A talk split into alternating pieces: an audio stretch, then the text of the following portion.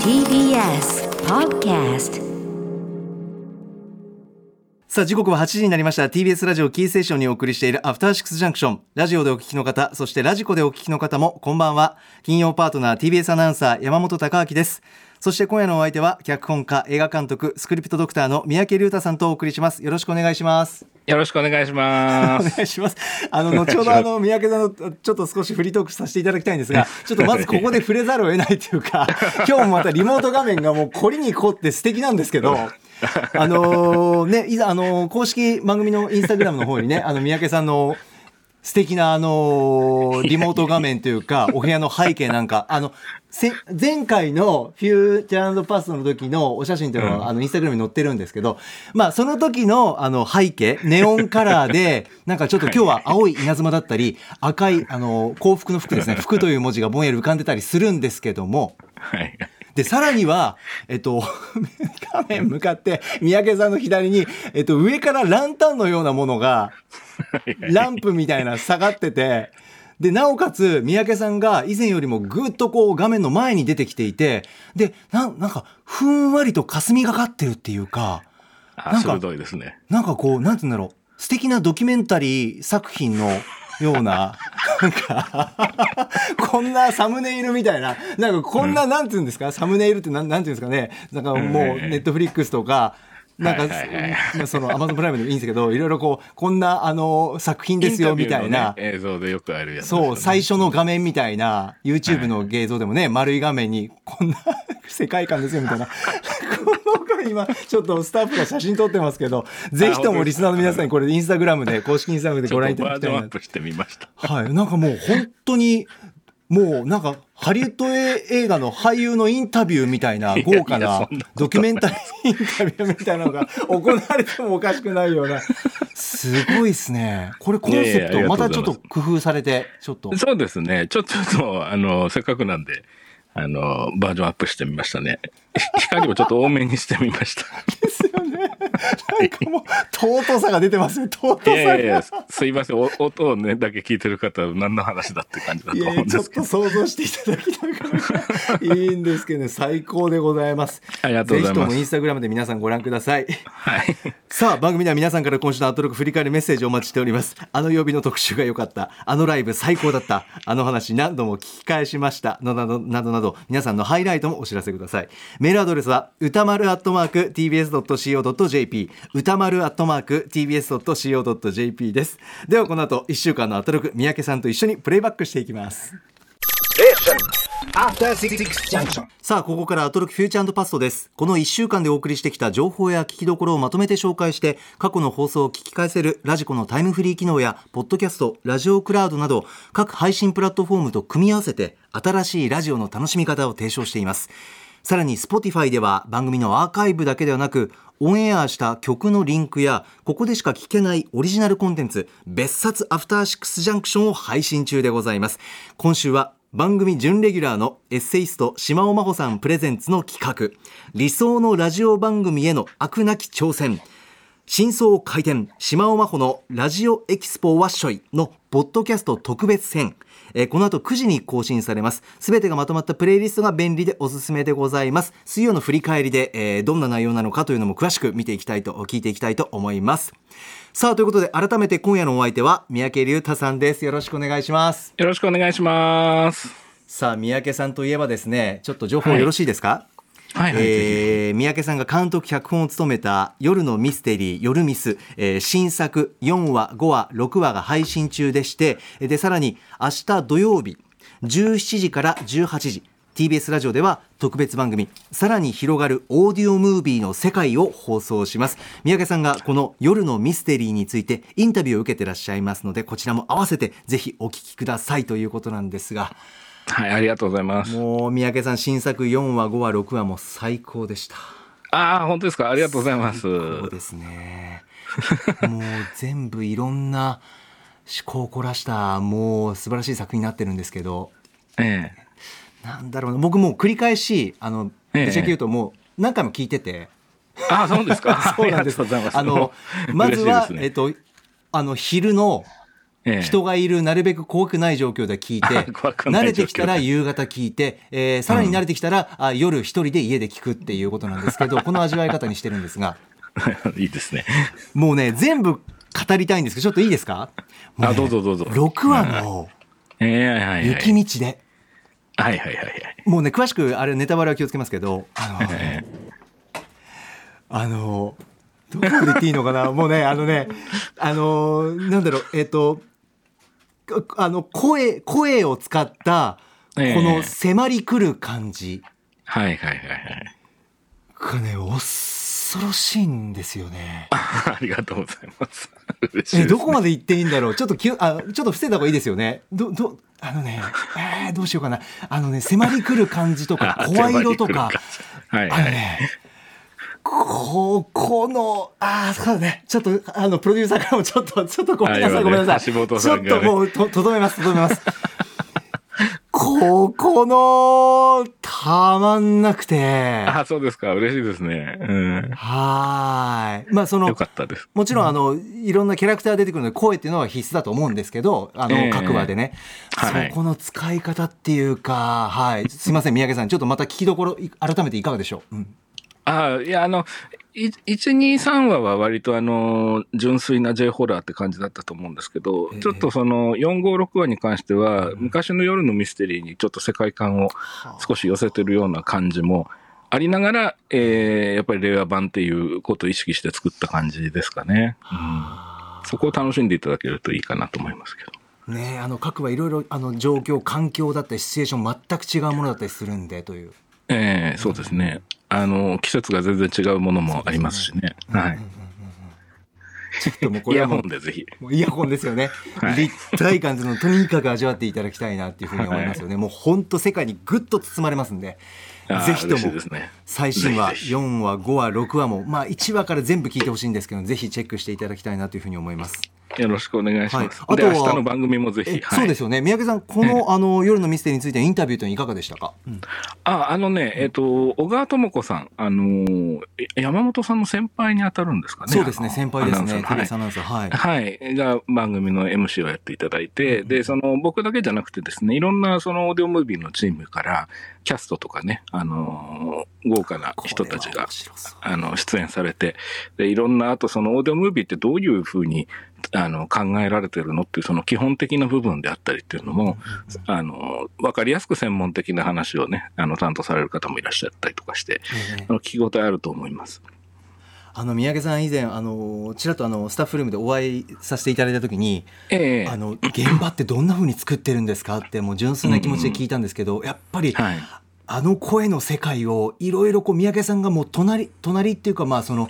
あのそばについてディレクションというのももちろんあったわけですもんね。そうですね。僕、あの、映像の時もそうなんですけど、あの、あんまりこう、役者さんからあ離れるのが嫌で、あの、モニターの前とかにはいないんですよ。カメラのすぐ横というか、あの、俳優に一番近いところにいつもいるので、あの、今回音のドラマですけど、あの、ブースと言いましょうかね、サブの方には、あの、技術のスタッフにいてもらってで、僕はもう俳優のすぐそばにいるっていう感じでずっと演出してましたね。そうですねその方たちとの、えー、と受けたインタビューってことですもんね。そうですね。あの、僕のチームのキャストじゃなくて、別のそのオーディオムービーの方たちなんですけどね、番組に出られてるの。えーなるほど。片山萌美さんとかね、えあのーえーえーはい、素敵な方がたくさん出てきます。はあ、じゃあそのあたりの秘話も聞けるんじゃないかなと思います。はいぜひぜひ土曜日17時から18時でございます。えー特別番組、さらに広がるオーディオムービーの世界、こちらぜひチェックしてみてください。ぜひぜひ。では、そろそろ始めてまいります。ここだけ聞けば1週間がわかる、アトロクフューチャーパスト、パスト編。3月29日月曜日からのこの番組のパスト。過去を振り返っていきます。今夜も各曜日のアナウンサーが振り返りを行っています、えーまずは29日月曜日です。月曜パートナーの熊崎和人です。3月29日月曜日振り返っていきます6時半からのカルチャートークは話題の韓国映画野球少女上映記念。日本の女子野球について当番組のスタッフで長年女子野球の取材もしています小川楓さんに伺っていきました。私プロ野球の実況はしているんですが女子野球については本当に全く知らないことばかりでして、まあ、プレー環境ですとか競技人口など様々伺っていきました。今なかなかねこの中で取材行けないんですけれどもいずれ取材行ってみたいなと思います。7時からのミュージックゾーン Live & Direct は元ガールズグループ Especia のはるかさん。 tofubeats さんともコラボするシンガーソングライターの仮谷せいらさん。そして女性トラックメーカーとしても注目を浴びていらっしゃいます。天宮真子さん。この3人によるスペシャルユニットはるかりマー子が登場しました。そして8時台の特集「 Beyond the Culture はスケートビデオの歴史を知ること。それすなわちスケボーカルチャーの魅力。ひいてはストリートカルチャーの魅力を知ることだ特集をお送りしました。スケートウェアのレーベルディアスポラスケートボーズのビデオディレクター小林万里さんと長野県松本市にありますキャノーラスケートショップ店主の博士こと小林俊太さんお二人にお越しいただきました。スケボーカルチャー私にとっても完全に未開の地ですがしかしこのお二人の説明で、まあ、スケートボードは音楽とのシンクロが大事とかあと街の見え方も変わったりとか何よりスケボーのかっこよさというのを様々教えていただきました。自分だとねなかなかちょっと怪我とかも怖くてできないんですけれどもこのスケートビデオっていうのはですね見るの本当に楽しいなと思いました。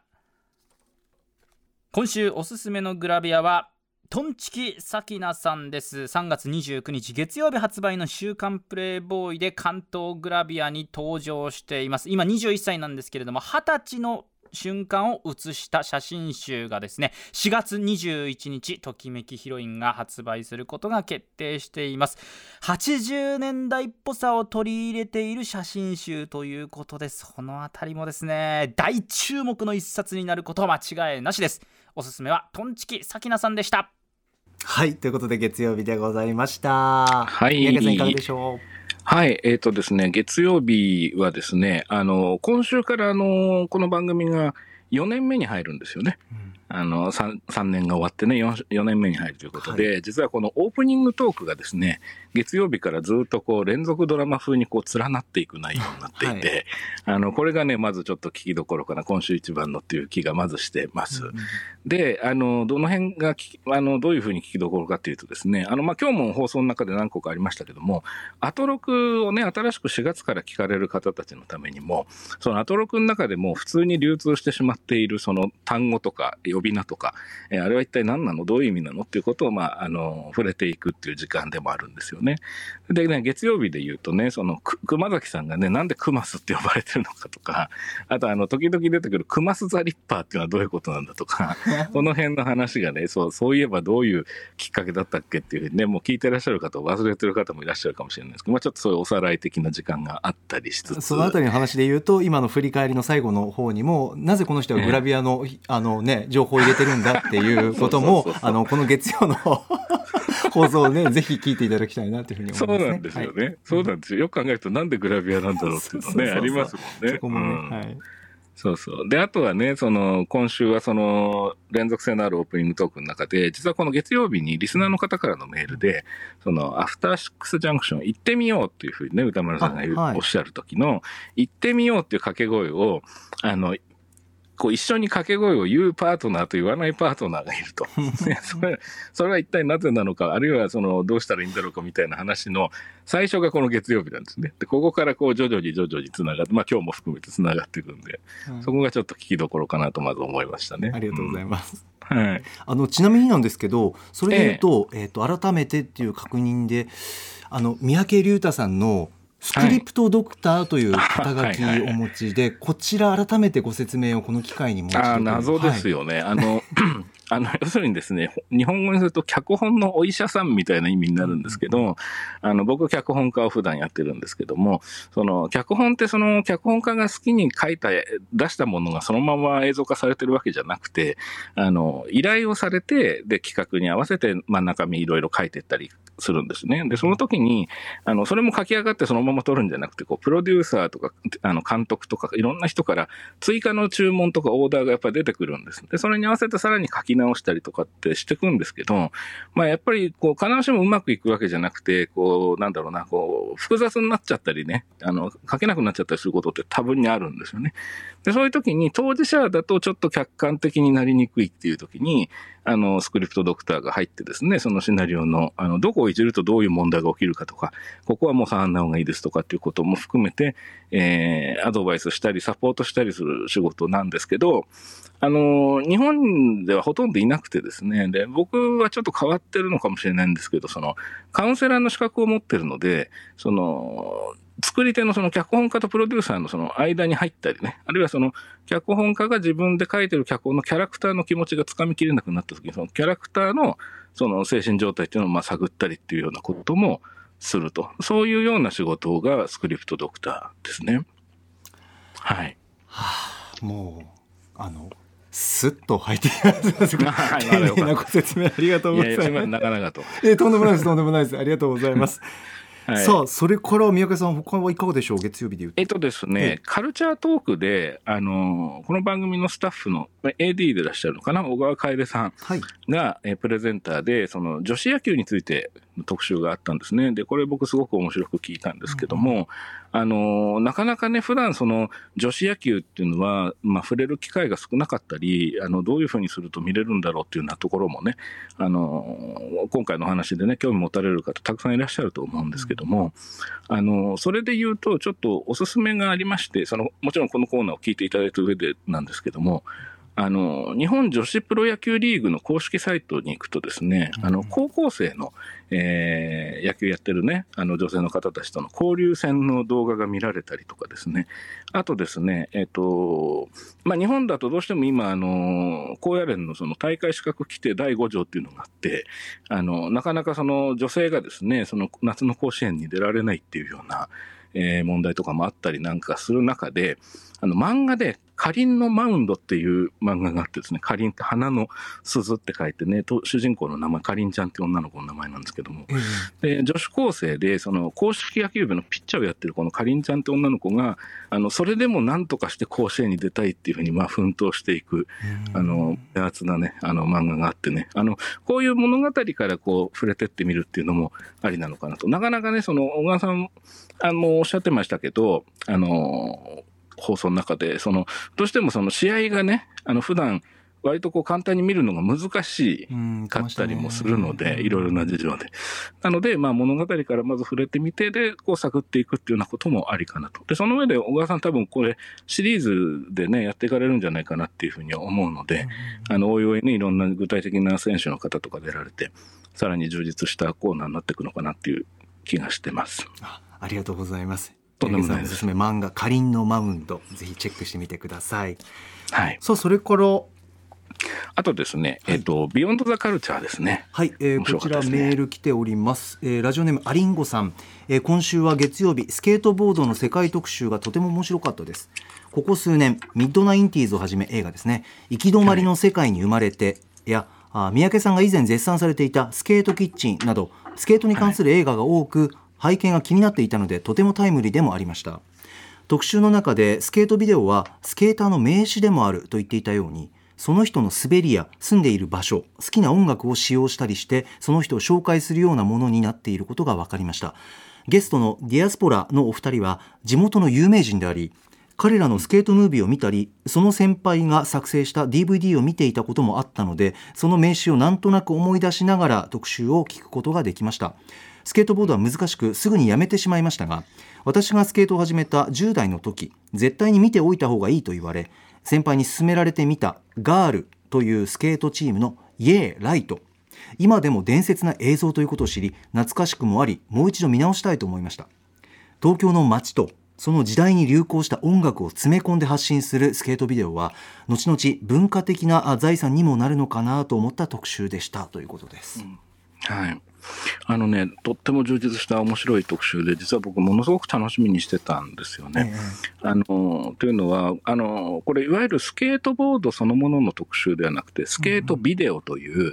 えー、表現方法についてのお話だったんですよね。で、その、まあ、実は撮影、完成したね、そのトリックって呼ばれてるその技がこう映像で連なってることが多いので、どうしてもその簡単にできたように見えるんだけど、実は撮影するときに100回200回トライしたり、1ヶ月に1回成功するかしないかみたいなんで、それがまあ肝心な時撮れてなかったりするようなこともあるなんていうね、その撮影時のご苦労のお話とかもいろいろあったんですよね。でね、これ実はね、僕、その、えー、撮る担当の人、フィルマーって呼ぶっていう話があったんですけど、脚本家になる前にね、僕ちょっとスケートビデオのフィルマーを何回かやったことがあって、えー、それを思い出しまして、そう。と言っても僕はスケートボード乗れないので、もう乗ったらもうすぐひっくり返っちゃうので、あの、何台もで回さないと、あの、取り逃すかもしれないっていうようなトリックの時に昔、あの、頼まれて、あの、カメラの仕事をしてた時期があるので、あの、そうなんですよ。で、本編の中でも名前が出てたソニーの VX1000 っていうね、当時の名機のカメラがあったんですけど、これを持ってたので、えー、参加したことがありましたね。なので、そんなこともちょっと思い出 したりしたんですけど、それであのー、今回の話すごく面白いんですけど、具体的な映像とかが見れた方がさらにイメージが湧くのかなとは思うんですけど、あの、本編中であの、推薦されていたその FEMS っていうグループのですね、オーバーグラウンドブロードキャスティングっていうそのスケートビデオの作品があるんですけど、これも僕ね、その当時さっき言ったような関係で、あの、もうその当時見てたんですけども、あのね、編集がすごいんですよね。うん、あの、もう本当に見事でね、あの、あの、多分なんですけど、スケートビデオを見たことない方は、スケボーでね、こう、滑ったりしてることを映像に撮って、それがなんで表現物なんだって思う方もいらっしゃるかもしれないんですけど、間違いなく一つの表現っていうものに、あの、到達している。で、まあ、伝説的な作品だと思うんですね、きっとスケートの世界ではね。僕はそこはあんまり詳しくなかったんですけど、まあ、びっくりするぐらい面白かったのを思い出しました。はい。で、今回のお話は、あとはあの、そのスケートのことだけじゃなくて、そのスケーターの目線？つまりその東京の街っていうのをどういうふうに見てるのか、その普段ね、散歩されたりするときに、スケーターの方がね、ね、あの、ここだったらあいつはあの技できそうだなっていうふうに、こう手すりとか階段を見て思うとか、ね、そういう話とか、新しい建物ができたって行ってみようとかっていうような、街を見つめる目っていうんですかね、その、かつての姿が残ってる街の香りもありながら、新しいものが移り変わっていくっていうものを、まあ、敏感に見ていく。でそれでいて、その、ご近所の方にご迷惑がかからないような、うんね、えー、場所っていうのはどうやって探していったらいいのかっていうようなお話も今回ありましたね。そうですよね、なんかいろんな角度からそのスケボーカルチャーのまあ魅力っていうか背景を伝えてくれた特集だなっていうふうにね思いますよね。そうですね、うん、すごく面白いのでねあのぜひ聞いていただきたいです、ね、はい、いろんな発見のある特集だと思います。チェックしてみてください、はい、さあ続きましてはこちら30日火曜日参りましょう。火曜パートナーの宇垣美里です。よく考えるとね、こんな小娘捕まえて総裁だなんてほんとなんか、恐れ多いあだ名ですよ。でもなんか意外と浸透してるんだよな。ありがとうございます。3月30日火曜日、振り返ります。6時半からのカルチャートークは、霧島部活やめるってよの吉田大八監督が登場。先週金曜から公開が始まった映画、騙し絵の牙についてお話伺いました。息つく暇もない展開の嵐最高でした松岡真優さんの劇中のセリフ「あんた誰だよ」がもうねしびれましたあと吉田監督オーラがあるっていうか色気があるっていうかかっこいいんですよ。7時からのミュージックゾーン Live & Direct はブレイクビーツユニットアッシュ F インターナショナルの国産ラバーズロック DJ ミックスでした。そして8時台の特集コーナー Beyond the Culture は新エヴァンゲリオン劇場版大ヒット記念エヴァシリーズの作画を総括してみる特集。 by アニメーターの井上俊之さん。今日のお話で改めて新エヴァンゲリオンのそれぞれのシーンは誰のどんな影響を受けているのかそして日本のアニメシーンの大きな流れをつかむことができました。そしてこれから公開されるジブリももう楽しみで仕方ありません。どんなキャラクターが生み出されているのかどんな表現がなされているのかああもう待ちきれない。はいそんな火曜日でございます。宮家さんいかがでしょう、はいはいはい。火曜日もですね、オープニングがその連なっていたというかですね、月曜日と繋がっていて、で、あの、先ほどのその、行ってみようのところですね。で、これを宇垣さんが普段、あの、伊沢さんと一緒に叫ばないと。で、なんで言わないのかっていう話から、じゃあその上で宇垣さんは果たして言うのか言わないのかみたいな展開になっててですね、これがすごく面白くてですね、聞き応えがあるので、はい、連続して聞いてみても面白いのかなというふうにまず思いました。はい、でその上で火曜日はもう素晴らしい特集がありましたね、ビヨンド・ザ・カルチャーですかね。はい、えー、まずメールご紹介しましょう、えー、こちら、ラジオネーム、こうゆうさん。今週非常に興味深く聞かせていただいたのは井上俊之さんによるエヴァの作画特集でした。お話の中でしばしば庵野監督が出演されたプロフェッショナルについて言及されることがあり NHK の番組です。ドキュメンタリー、えー、さぞかしアニメ関係者の視聴率は高かったんだろうなと思わず笑ってしまいました。これまで井上さんにはアニメーターに関するお話をお聞きしてきたわけですが今回のお話の中にも出てきたようにジブリやカラーといったアニメスタジオに焦点を当てた企画もやっていただきたいですというメールいただいております。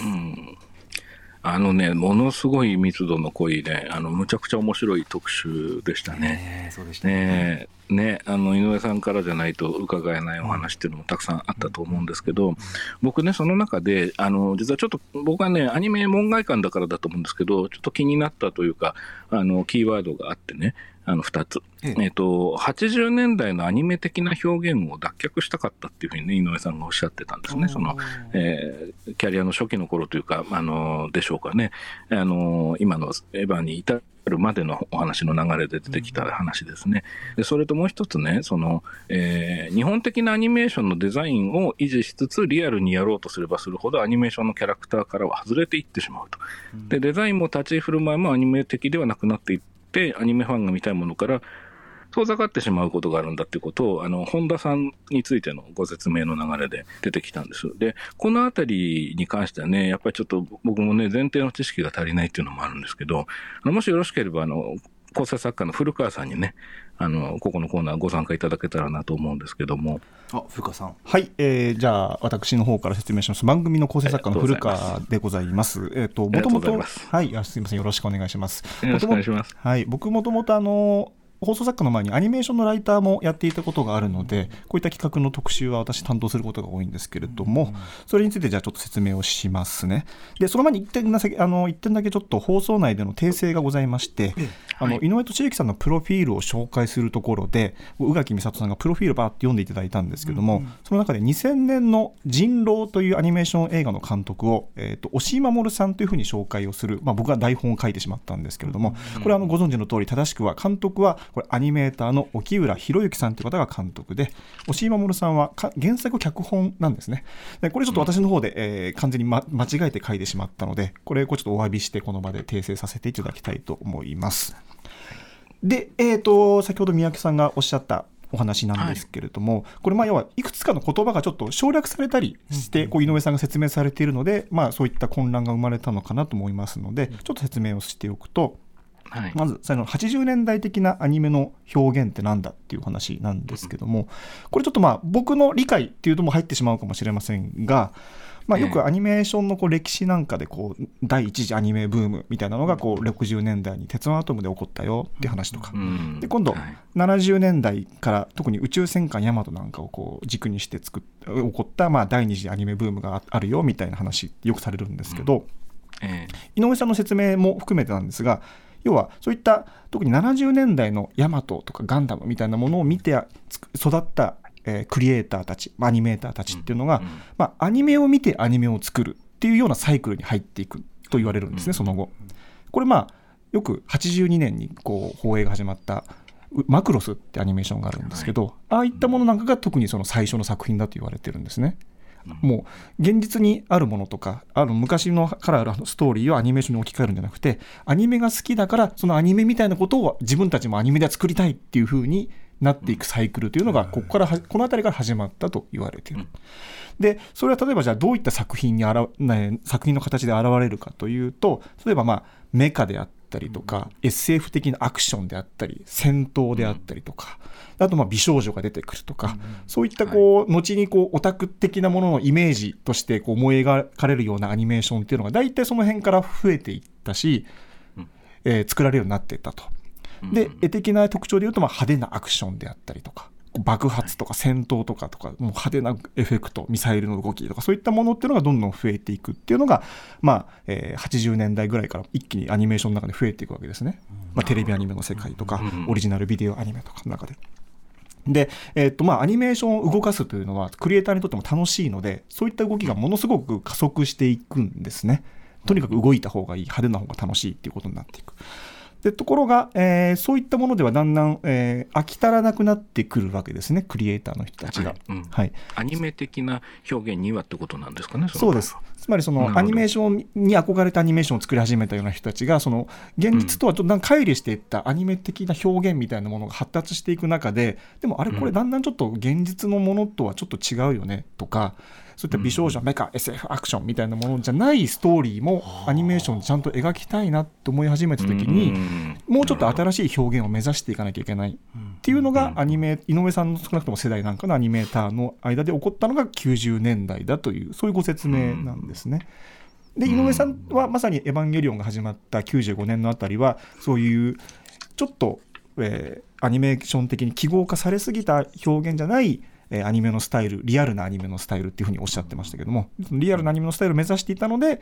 当時の「エヴァンゲリオン」っていうのの中で起こっていたそのその先に連なるような新しい才能たちに気づくのが遅れたという話を井上さんがなさっていたんだと思います。うんなるほど、なるほど。うんうんうんちょっと説明がたどたどしくて申し訳ないですが。あいやいや、全然全然、すごい、あの、なるほど、そういうことなんですね。ああ。で大きく流れが変わったところなんですね、そこがね。そうですね、発展もしていったし、同時にその発展に対する、えー反発といいますか、その反作用も起こっていったということだと思うんです。うんで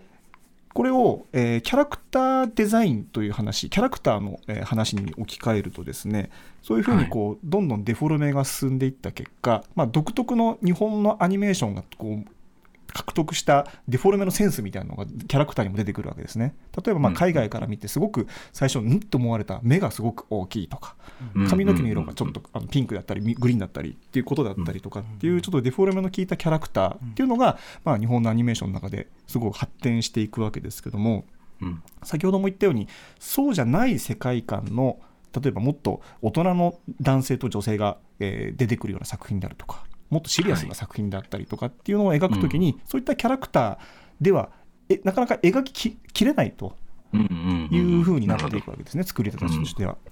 でだったらじゃあ例えば目の繊細な動きを描きたいからあの目の大きさをちょっとの人間のリアルな、えー比率にしてでん頭身も2頭身3頭身4頭身みたいなデフォルメされたものじゃなくてちゃんと人間の頭身に近いようなフォルムにしていくとでも日本のアニメがそれまで培ってきた極端なデフォルメの方向とはずれるわけですね。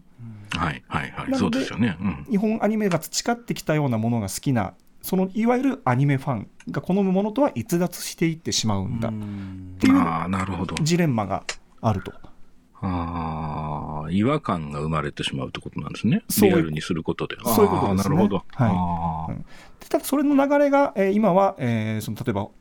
井上さんも例に出されましたがアニメーターの本田武史さんとかいう人はそういった日本のアニメーションが培ってきたリアルの方に行きたい行きたいっていうのと日本のアニメが培ってきた記号の積み重ねっていうののその両方を今は自分の中に一つに取り込んでいるので「エヴァンゲリオン」というようなアニメの中でもすごくえーアニメ的なケレン味のあるアクションメカとかそういったものと人間のリアルな動きみたいなのをど同時に描くことができるようになっているんだよというような多分ご説明だったと思います。ああ、そういうことなんですね。ああ。なるほど。この話は、あありがとうございます。でこの話はあれですね、来週のその、あの、田植えの話につながってくるってことですね。田植えの話につながっていくかどうかは来週聞いてからのお楽しみということでよろしいでしょうか。でも間違いなく三宅さんありがとうございます今の,、ね、あの古川さんの補足説明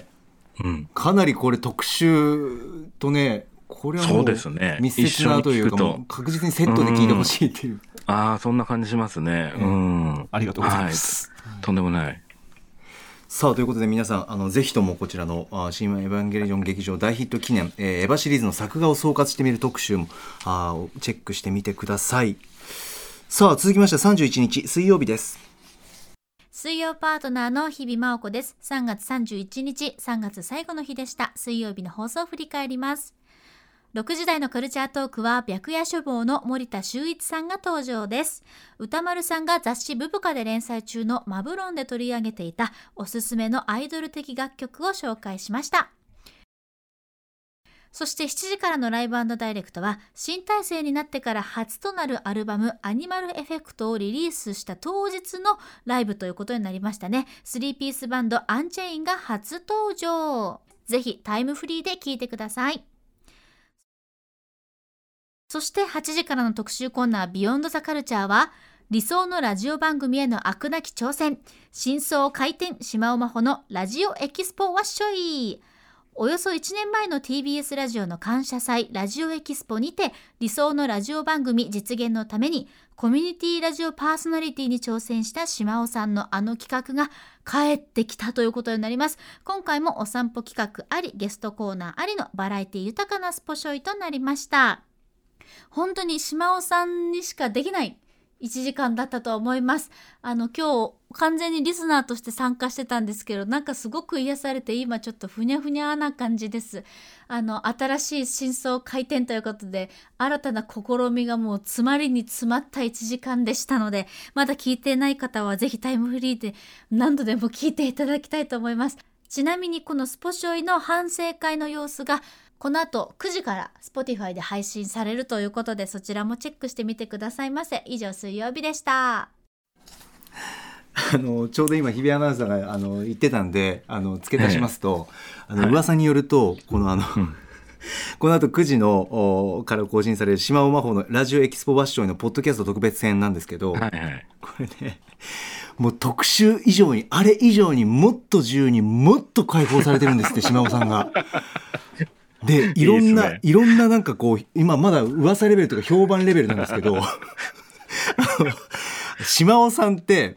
うん。島尾さんのあのなんかこの特集に向かうまでの全容がこの別冊アフターシックスジャンクションで明らかになってるらしくて あのね島尾アワーイコールエヴァだっていう話も聞きました。これ何かっていうとあ驚愕のあのスタッフと一緒に作るこの制作体制がそこにあって 島尾さんはなんか人あのある人曰くあのあのなんで庵野ああのエヴァンゲリオンの監督庵野秀明説っていうのがあって。あのね、もう島尾さんがベース一生懸命で夢中でもうこの特集にかけてるからゆえなんですけど、あのもう本当にあのネタ替えなんていうのもギリギリですぐしたりするんですって。あの、このネタを変えるとか。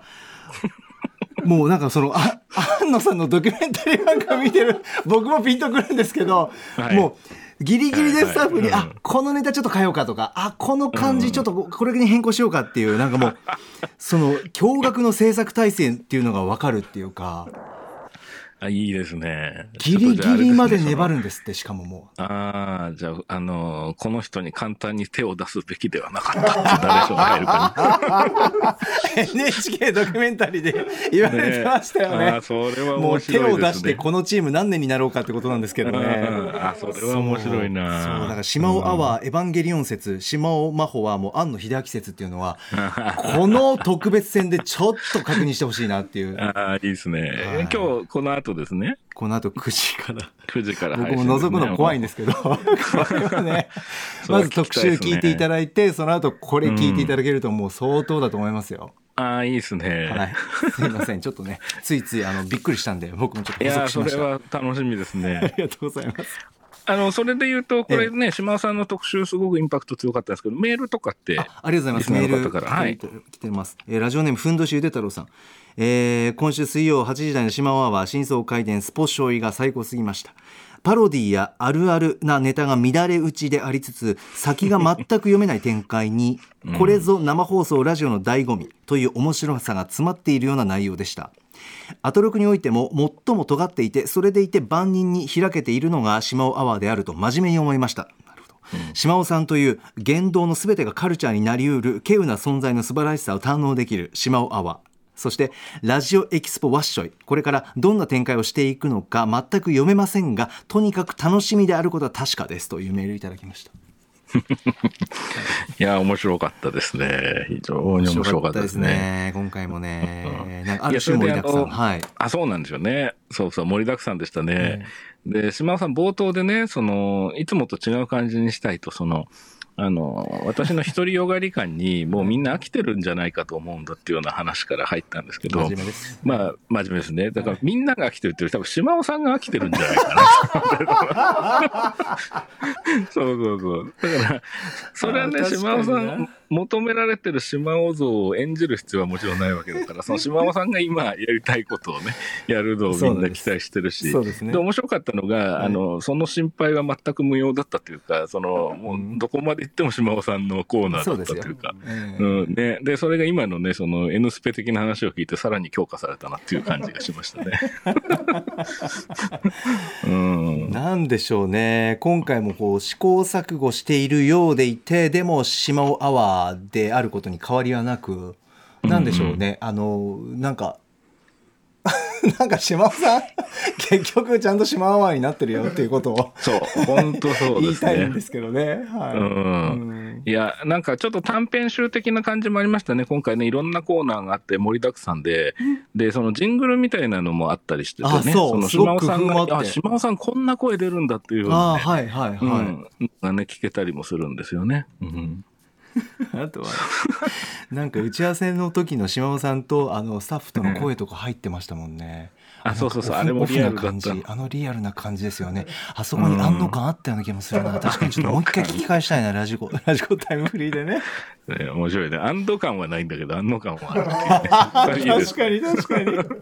そうですよね。そうで。面白あそれで言うとね、僕、あの、島尾さん実はね、あの、昨日から、あの、個展をやられてるんですよね。あはいそのあの、3月26日に家族ってっていうタイトルのエッセイ集を出されて、まあ、ええそのタイミングに合わせての個展だと思うんですけど、うん阿佐ヶ谷ボイドというところで、あの、入場無料なんですけど、僕昨日行ってきたんですよ。あそうですか。それで、あ、そうです、そうです。それで、あのね、このね、展示品がね、その、コーナーの中でも説明はいくつかあるんですけど、まあ、すごくてね、あの、要するにね、島尾さんっていう人が、まあ、どういうふうに出来上がっていったのかっていうものがね、垣間見えるというかね、あの僕面白かったのはね、5歳の時に足を、にひびが入っちゃったのかな？骨折しちゃったのかな？その時の、あの、石膏のギプスが展示されてましたね。これはすごいなと思う。それは三宅さんそれを目ににして対峙してどう感じたんですか？対峙して、あの、ご本人もいたので、あの、すごいねって言った。でしょっていう、そういうやりとりをしましたね、昨日。シンプルにありがとうございます。すごいなあ。うんめちゃめちゃ面白いんでね、なんかきっとその展示会もね、もし、あの、い行けそうな方はね、行かれてみても面白いのかもしれませんね。あありがとうございます。はい、もう島尾さんの歴史が非常にこう刻まれた展示会でしたね。うんあのねし 4, 月からアトロック聞き始めたよっていう方なんかねもう全部全部込みでセットで すると、あの島尾真帆さんという方が分かるんじゃないかなっていうふうに思いますね。あのちなみにあの今回の特集はいろんな音楽も流れますんでぜひラジコのタイムフリーがいいですよね。そうですね、確かに、はい音楽肝ですからね、今回ね、結構ね。そうですね、えーそれからのこの後9時から更新の島尾真帆のラジオエキスポバッションのポッドキャスト特別編。こちらもぜひお聞きください。さあ続きましては1日木曜日です。木曜パートナー TBS アナウンサーのうないりさです。4月1日4年目を迎えました。木曜日振り返ってまいりますまず6時30分からのカルチャートークは3周年だよアフターシックスジャンクション入門ということでリスナーさんからの番組やカルチャーに関する疑問や質問に歌丸さんがどんどん答えてくださいました。いやーあのねどれも本当にねいい質問だったしいい回答だったんですけど、まあ、まずやっぱりそのヒップホップとラップの使い分け？私も概念としてはヒップホップっていうジャンルの中にラップが入っているっていうのは分かってたんですけどこう音楽用語として使う時になんか何がこう間違っててどういう使い方をしたらちょっと失礼になってしまうのかな？なんかちょっと分からなかったので今日歌丸さんのね解説聞いていてこう明確にはい分かりました。あとなんとなく分かってたけど実際にじゃあ全部ちゃんと説明できるかっていうとできなかったのが DJ ミックスリミックスメガミックスの違い。もう私これ今簡潔に説明できますけどあえてここでは言いません。タイムフリー機能で聞いてください。そして7時からのミュージックゾーンライブダイレクトはシンガー時あさこさんが登場です。スペシャルライブ音源を披露してくださいました。そして8時台の特集コーナー「ビヨンドザカルチャーはエイプリルフールに知る歴史の中の嘘特集ということで偽りの歴史義史研究の第一人者原田実さんに日本や海外の事例を紹介していただきながらその嘘とどう向き合っていけばいいのかなど伺っていきました、まあ、まずはその死の交渉という身分制度を示すものだって私思ってたんですけど実はそういう意味で当時使われていなかったっていうのが最近分かって歴史の教科書に載らなくなったとかね。そういう話も非常に面白かったですしさらにはそのユダヤ人が世界征服をするという陰謀論が書かれたシオン義典書。これがね世界中に与えたその罪の重さなどもね本当に今日学ぶことができました。ぜひぜひ皆さんも義士についてまあ、とももう義士どころかまず歴史について本当にそれは正しい歴史なのかどうか一度考えてみるのもいいかもしれませんね。はい以上木曜日でした。はい三宅さん木曜いかがでしたか？はい、えー、木曜日もですね、オープニングトークが連なっていてですね、えー、番組のね、アフターシックスオープニング曲ですね、の歌詞が聞き取れないんですけどっていうようなリスナーの方のメールがあって、で、その歌詞をね、歌丸さんがこう読み上げて、歌丸さんとうないさんでこう、マミー D さんの役をね、うないさんがやって、こう、掛け合いしていくくだりがあったんですけど、これがね、むちゃくちゃ面白かったっていう。ありがとうございますありましたね、まずね。歌丸さんがね、せっかく歌詞聞き取りやすいように、こう、なるべくフラットに読んでるのに、ううないさんの中の何かラッパー像があるんでしょうね、きっとね。いや、像はいいですけど、やっぱりうないすごいなと思うの。歌丸さんが散々ちゃんと、あの、フラットにちゃんと伝えていこうって言ってくださってる矢先に仕掛けてますから、それで歌丸さんにちょっとちょっとってまた言われて、やっぱね、なんか今もう、なんか無無敵無無敵無双状態って嘘いうか、嘘感ありますね。ある種うんはい、そこも込みで楽しんでもらいたいですけどい。や、もうね、これオープニングトークは本当にね、ゲラゲラ笑いましたね、今回。その歌詞の次の展開も面白かったですし。でね、この日はね、この後のカルチャートークが、あの、ゲストはいらっしゃらなくて、歌丸さんとうないさんで、そのアトロクの用語のね、あの、質疑応答みたいな感じのコーナーにつながっていったんですそうですねこれがまたね、めちゃくちゃ面白くて、うんあの、続けて聞かれると、さらに楽しめるんじゃないかなという気がしましたね。ちなみにオープニングでその歌詞をしっかり説明してくれた後に、えっと、あの、アフターシックスジャンクションが流れる流れですもんね。実際に曲が。ですから、ラジコのタイムフリーの方がいいですよね、流れ的には。あそうですねその方がいいですねあこれだなっていうことで、うん確認してみてください。はい。あ、ごめんなさい。すいません。ゴーンって言っちゃいました、ね。あ、いい、とんでもないです。すいません。失礼しました。あと、三宅さん、いかがでしょうか？えっ、と、 Beyond the Culture ですかね。 Beyond the Culture、えーメールいただいております。えーラジオネームゴミ収集者さん。え今週のアトロクも興味深いコーナーが目白押しでしたが中でも特に木曜日の原田実先生をお招きした偽りの歴史についてのコーナーがとても機知に富んでおりアトロクならではの文化に対する裾野の広さを感じられました。偽りの偽りの歴史の内容や歪められた方の歪められ方の多様さもさることながら誰によって義士が広められたのかどんな目的で義士が利用され人々に採択されたのかなど非常に気づかされることの多い内容でした。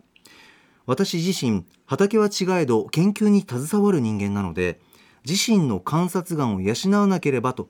背筋が伸びる思いです。義士というのは民衆が求める理想の世界の物語のようでもあり同時に自分の考えを固く強くするために用いられることもあるのだと感じますそして私自身今この瞬間も何かの義士の捏造に加担しているのかもしれないなと思わされるコーナーでしたというメールです、うんうんうんうんなるほど。うん。あのー大変深いし、お重いし、えー聞き応えのある特集でしたね。うん。で、あの、義士っていうのはね、その、えー原田さんのお言葉をお借りすると、捏造された根拠、もしくはすでに否定されている学説に基づいて作られた歴史のことであり、義書というのは著者及び成立した年代が実際の制作者なり年代と食い違ってるものを指すことで、お話始まったんですよね。で、そのお話の中では、その原田さんがどうしてその、えーいわゆる義士と呼ばれているものに、えー関心を抱かれるようになったのかっていう流れから、えー原田さん中での義士っていうのはどういうものなのかっていうことからですね、言って、で、だんだんだんだんこう、ちょっとびっくりするようなお話も出てくるんですね。例えば、江戸時代死の交渉という身分制度は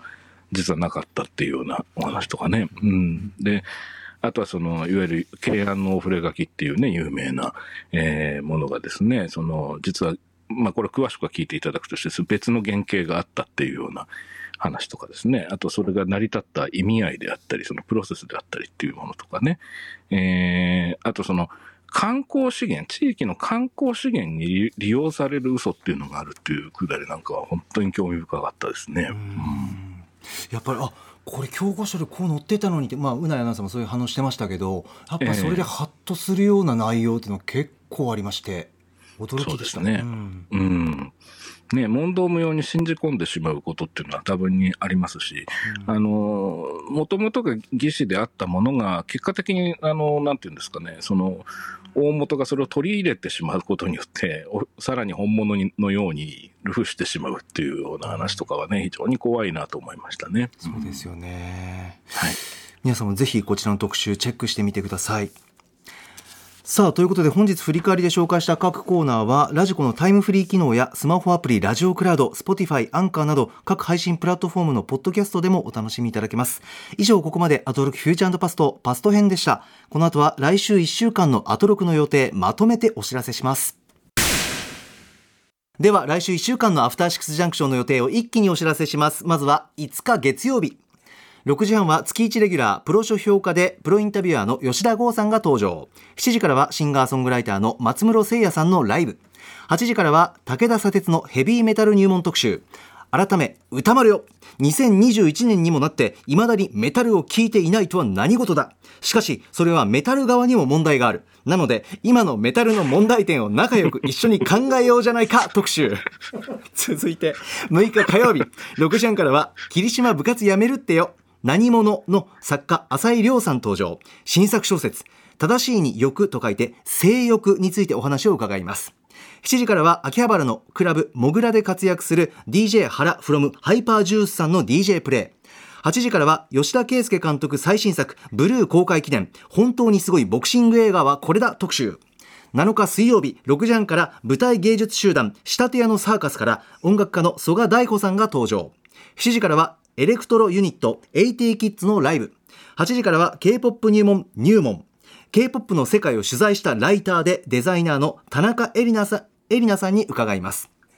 8日木曜日6時半からは新しく始まる月1企画 Spotify プレゼンツによる今聞くべきポッドキャスト番組を紹介していきます。7時は4人組バンド5ニューオールドのライブ。8時は本物の農家が新エヴァンゲリオンやテレビゲームなどの農業描写を分析する特集 by ポッドキャスタージョンさんそして9日金曜日6時半からの週刊映画辞表ムービーウォッチメン来週歌丸さんは騙し絵の牙を評論。7時は活動休止中のロックバンドキノコ帝国のボーカルでソロとしても活躍している佐藤千秋さん。8時からは1週間の番組を振り返るアトロックフューチャーパスト。来週はお菓子研究家の福田理香さんとお送りします。三宅さんお待たせしました。とんでもないです。もう時間で来ますが、えー、あっという間でしたあの、未だにメタルを聞いてないとは何事だ。しかし、それはメタル側にも問題があるっていうのはいいですね。言いながら笑っちゃいましたよ 本当に笑いますね。えー面白そう 確かに三宅さんありがとうございましたはいありがとうございましたた来てくださいまた来週 After Six Junction.